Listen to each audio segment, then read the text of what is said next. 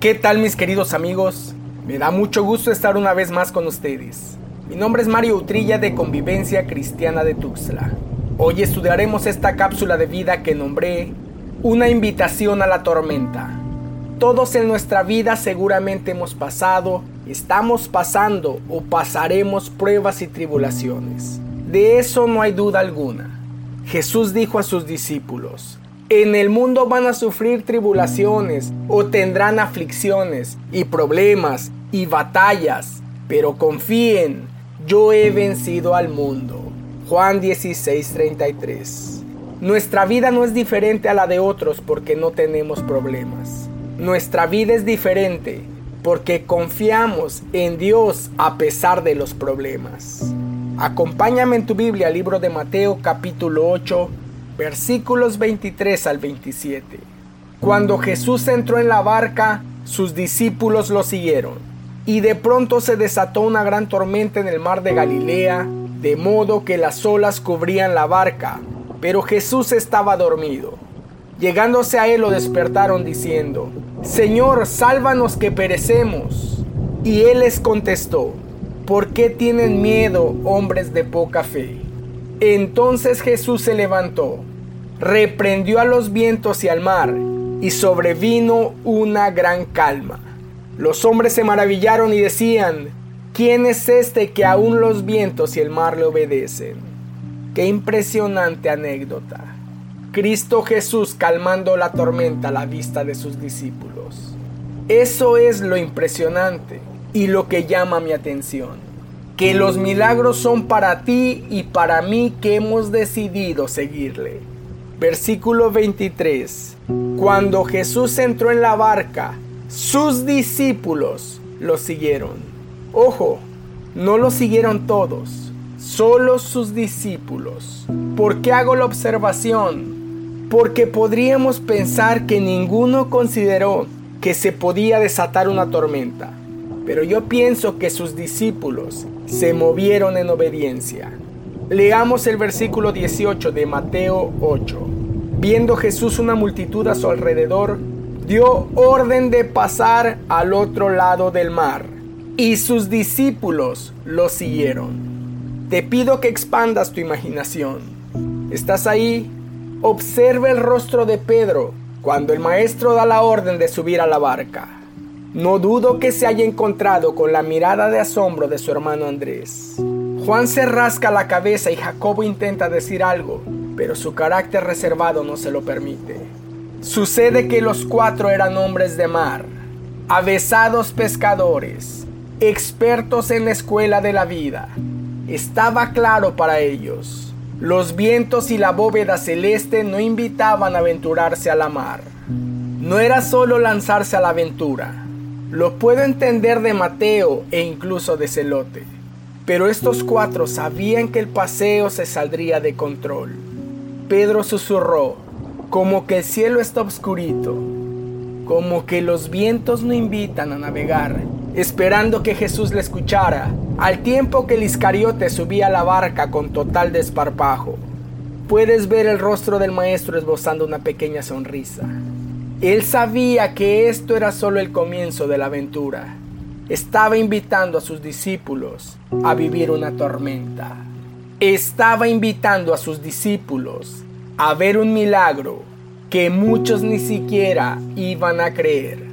Existe una teología flotando en el ambiente que nos enseña, si estás con Cristo todo será miel sobre hojuelas. No vas a tener más problemas, no más enfermedades, cero cáncer, cero diabetes, ningún accidente de tráfico, tus hijos van a ser los más guapos. La declaración de Hacienda siempre va a salir a tu favor. Hasta te van a devolver dinero. Ven a Cristo y todo te va a salir bien. ¿Alguna vez has escuchado esta publicidad engañosa del Evangelio? Lamento decirte que no es así. Estos discípulos siguieron a Cristo y se levantó una tormenta con olas que cubrían la barca.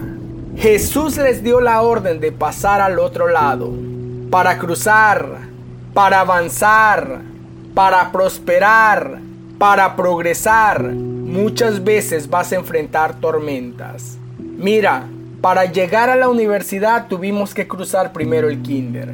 Papá, no me amas porque me mandas a la escuela. Es todo lo contrario. Hay momentos en que llegamos a pensar, esto no es de Dios, porque si fuera de Él, no estaría pasando por esta situación. Claro que no es así. Eso es lo que nos enseña esa falsa teología, que se mueve y flota en el ambiente de la iglesia. Versículo 24. Y de pronto se desató una gran tormenta en el mar de Galilea, de modo que las olas cubrían la barca pero Jesús estaba dormido. Es común que la gente venga a Cristo para evitar problemas o para salir de los problemas. Pero el mensaje que vemos aquí es que a veces el Señor Jesús nos mete en problemas en vez de sacarnos. Él invitó a sus discípulos, a sus allegados, a sus más cercanos, a sus amados a pasar un tiempo en la tormenta. En muchas ocasiones, Dios te invita a pasar un verano, unas vacaciones, un viaje todo pagado a la tribulación. Ojo, en muchas, no en todas. Si te metes en problemas de deudas, infidelidad, rebeldía, adicciones, embarazo prematuro o todo lo que la Biblia dice que no hagas, pues obvio no fue una invitación de Dios. Pero terminar una carrera, poner un negocio, casarte, tener hijos, comprar una casa, significa esfuerzo, desvelos, hambre, ahorro, trabajo extra, doble jornada, llanto, tormenta. Al final del versículo 24 dice que Jesús estaba dormido. En el versículo 25 lo despiertan. La situación les había rebasado. Sabían que lo que seguía no dependía de ellos. La tormenta era normal. Las olas cubrían la barca. Estaban siendo sacudidos, golpeados por todos lados. Los discípulos llenos de pánico, atemorizados, aterrorizados, corren hasta donde el maestro dormía. Señor, sálvanos que perecemos. Versículo 26. Y él les contestó, ¿Por qué tienen miedo, hombres de poca fe? ¿Por qué Jesús les reprende? ¿Acaso no era obvio lo que estaba sucediendo? Vamos al contexto. Al inicio de este capítulo, Jesús hace una serie de milagros. Sanó a un leproso, sanó al siervo del centurión, a la suegra de Pedro, a muchos enfermos y echó fuera demonios. Era tal el tumulto que Jesús da la orden de pasar al otro lado del mar.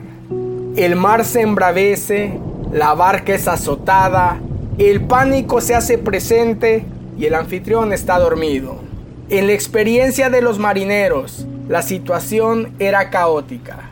Despiertan al maestro y él se da el tiempo de regañarles entre el bamboleo y el crujir de la barca. Hombres de poca fe, ¿Por qué tienen miedo? ¿Acaso no vieron la multitud de milagros y sanidades que hice hace un rato? ¿No se dieron cuenta de la cantidad de espíritus inmundos que fueron echados fuera? Tú, Pedro, ¿no viste que sané tu suegra? ¿Por qué tienen miedo? ¿Quién les invitó a cruzar del otro lado? Hombres de poca fe. Entonces se levantó, reprendió a los vientos y al mar Marcos escribe que Jesucristo exclamó, Calla, enmudece, y el viento cesó, y sobrevino una gran calma. Estos hombres fueron invitados a la tormenta para ver el poder y la gloria de Dios, y tú y yo somos invitados a lo mismo. Versículo 27 de Mateo 8. Los hombres se maravillaron y decían, ¿Quién es este que aún los vientos y el mar le obedecen? Dios nos invita a ver su gloria y su inmenso poder hasta quedar maravillados. No sé cuál sea tu situación, pero si fuiste obediente a subir a la barca, eres un candidato para ver milagros y prodigios reservados para los que están en la barca. Quizá lo único que necesitas es clamar, Señor, Sálvanos que perecemos. En esta historia Jesús estaba dormido. La realidad es que el Señor no duerme, jamás se adormecerá, ni dormirá el que te guarda. Quizá estás en la tormenta o estás a punto de recibir la invitación. No tengas miedo, sube a la barca y te prometo que verás su gloria hasta quedar maravillado. Anhelo que esta cápsula de vida haya sido de gran bendición. Soy tu amigo Mario Utrilla. Te envío el más grande de los abrazos.